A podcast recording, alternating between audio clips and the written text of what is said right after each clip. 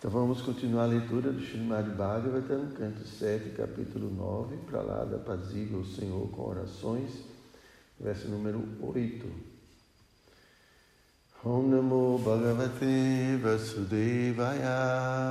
Namo Bhagavate Vasudevaya. Om Namo Bhagavate Vasudevaya. Om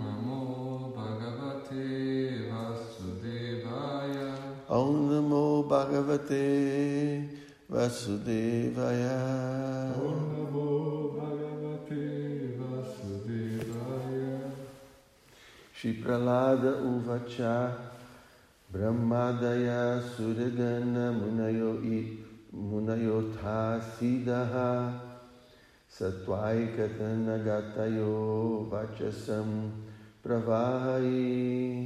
Pravahai Naradhitum Purugunai Adhuna Pipipru Kim Tostum Ahati Samehari Ugrajatehe então, vou ler diretamente a tradução e o significado que foram dados por sua divina graça, Srila Prabhupada. Então, Pralada Maharaj orou: Como é possível que eu, tendo nascido em famílias de Asuras, ofereça orações convenientes, capazes de satisfazer a suprema personalidade de Deus? Agorinha mesmo, Nenhum dos semideuses encabeçados pelo Senhor Brahma nenhuma das pessoas santas não conseguiram satisfazer o Senhor, pronunciando belas palavras, embora tais pessoas sejam muito qualificadas, pois se situam no modo da bondade. Então, o que será de mim? Afinal, não sou nem um pouco qualificado. tão significado.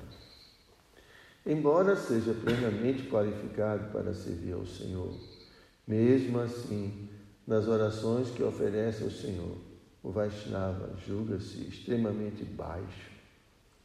Por exemplo, Krishndas Kaviraj Goswami, autor do Chaitanya Charitamrita, diz Jagai Madai Hoite Muni Sepapistra Puru, puri sera kita roite muni sela gista. Chaitanya Charitamrita Adilila 5, 205. Ou seja, ele considera desqualificado, mais baixo do que os vermes no excremento e mais pecaminoso do que Jagai e Madai.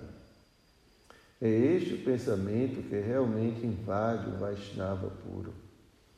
Do mesmo modo, embora fosse um Vaishnava puro e glorioso, Prahlada Maharaj julgava-se inteiramente desqualificado para oferecer orações ao Senhor Supremo.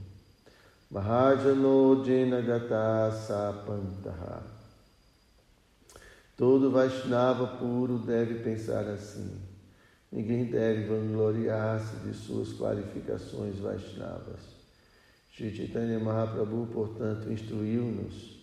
Trinada sunichena tarorivasa hisnuna amani namanadena kirtanya sadahari.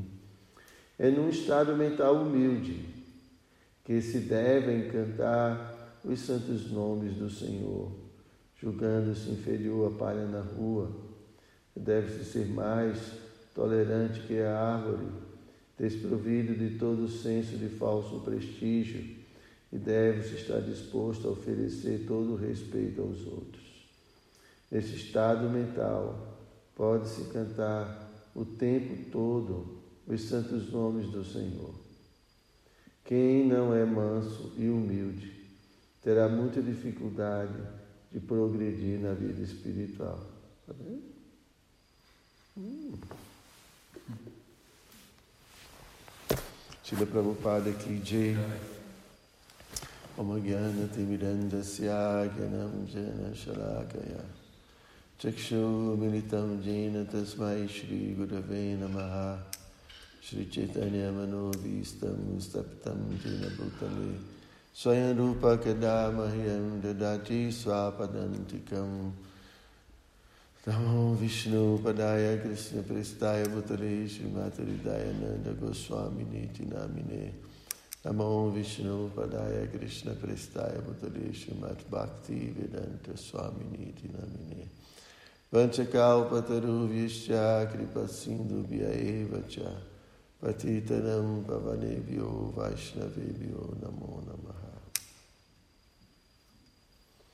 Então, Prahlada Maharaj começa aqui suas orações já demonstrando né, o quanto ele é avançado espiritualmente, né, porque quem é de fato avançado espiritualmente é, tem muita humildade.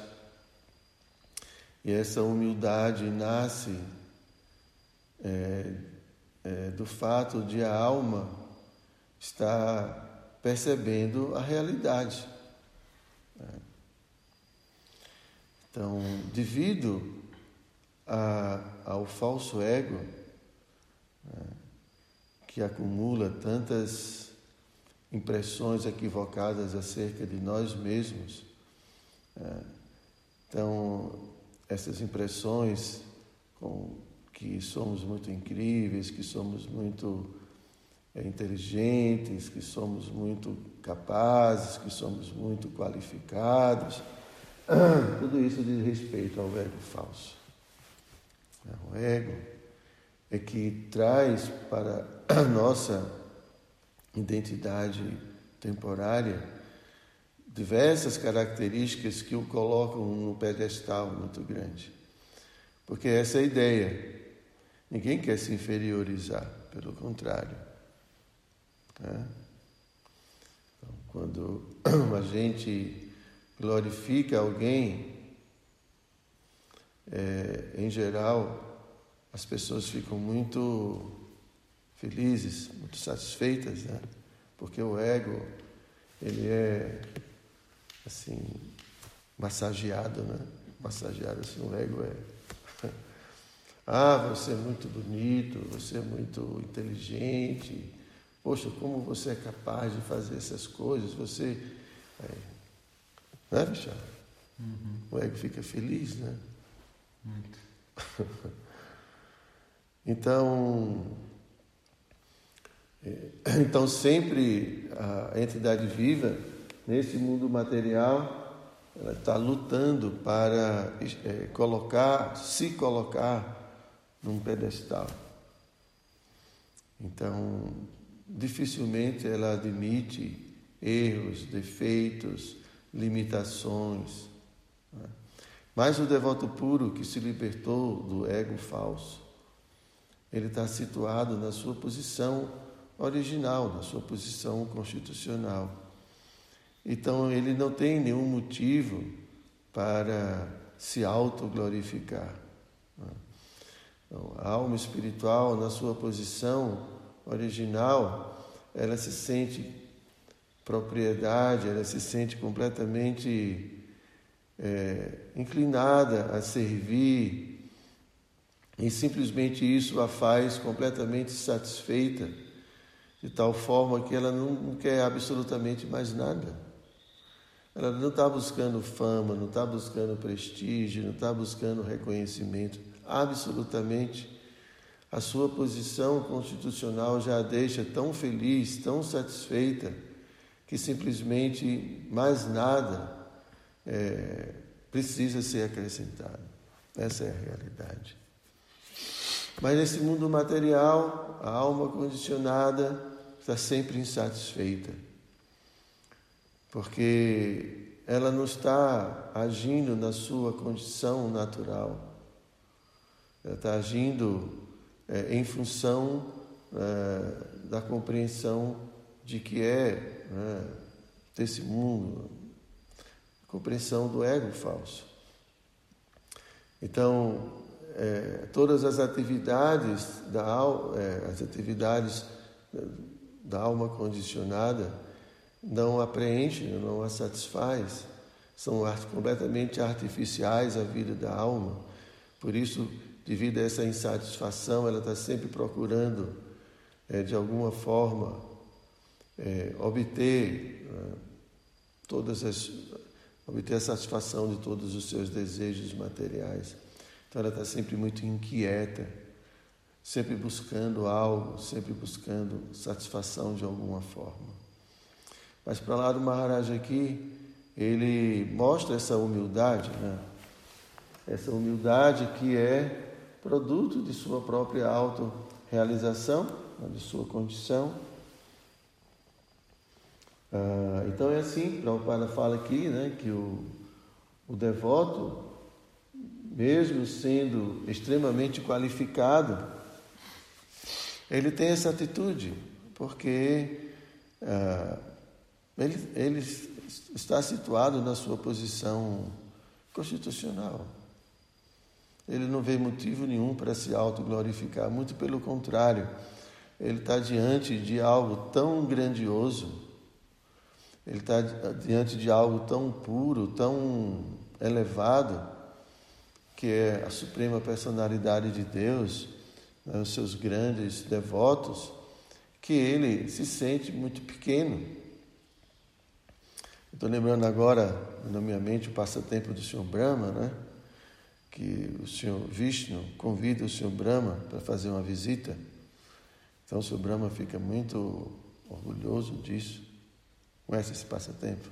É mais ou menos, é aquele que o Senhor Vishnu pergunta qual Brahma que está aí. Aí.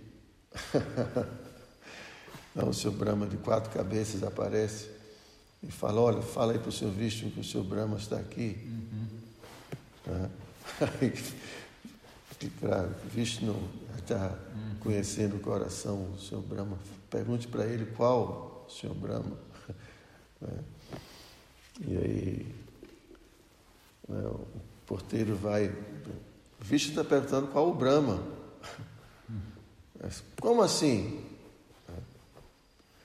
E aí daqui a pouco aparecem os outros Brahmas, dez cabeças, vinte cabeças.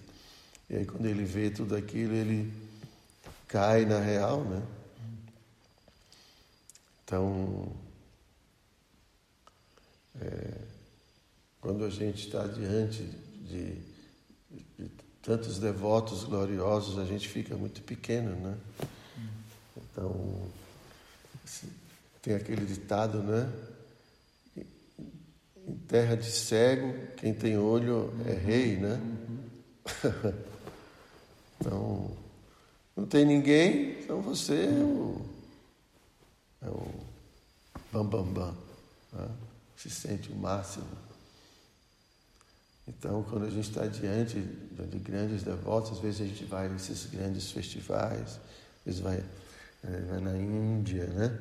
Tem muitos sannyasis, muitos gurus muitos devotos cultos, avançados, e a gente vai. Mas se você está sozinho, rodeado de Bhakta, você é a estrela, né? Então, mas é, o devoto realmente avançado não, não se confunde com essas coisas, né?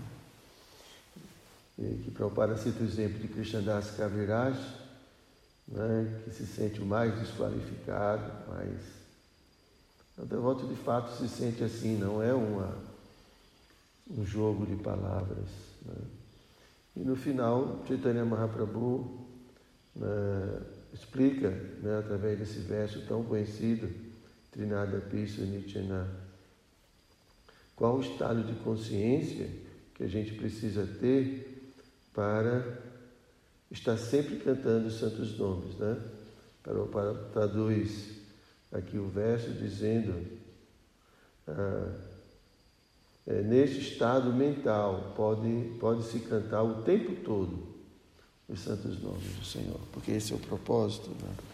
Estar cantando os santos nomes do Senhor o tempo todo significa que nós já temos um apego muito grande por Cristo.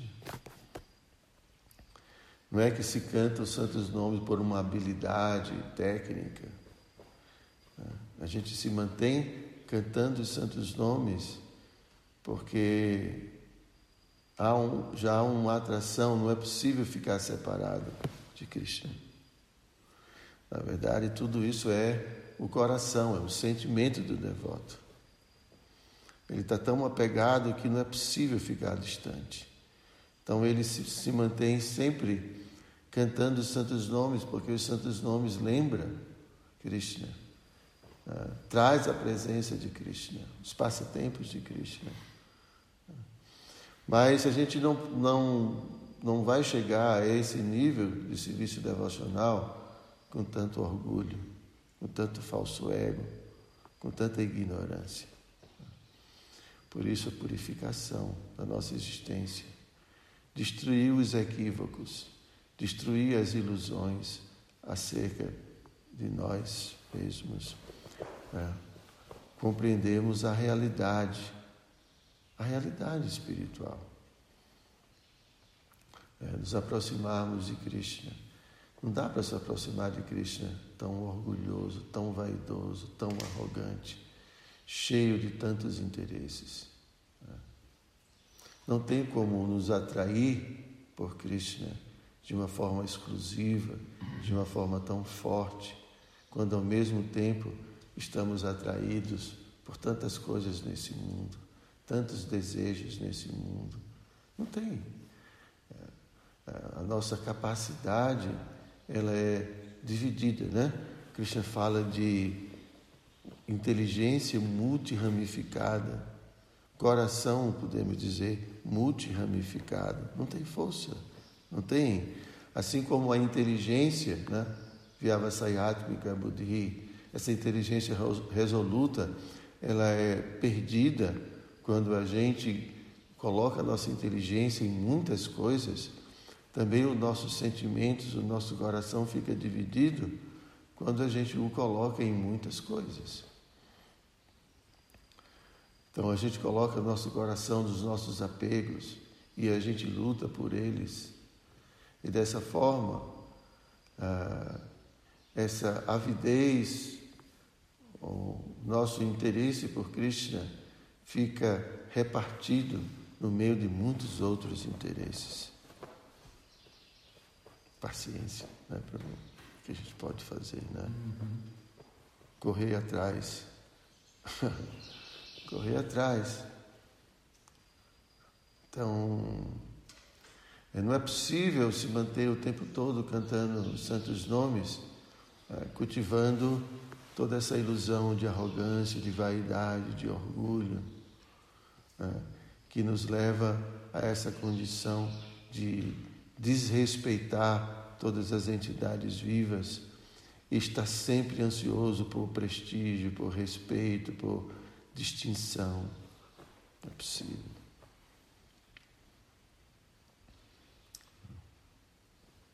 Faz todo sentido, né? Então, a consciência de Krishna é, é purificação da nossa existência.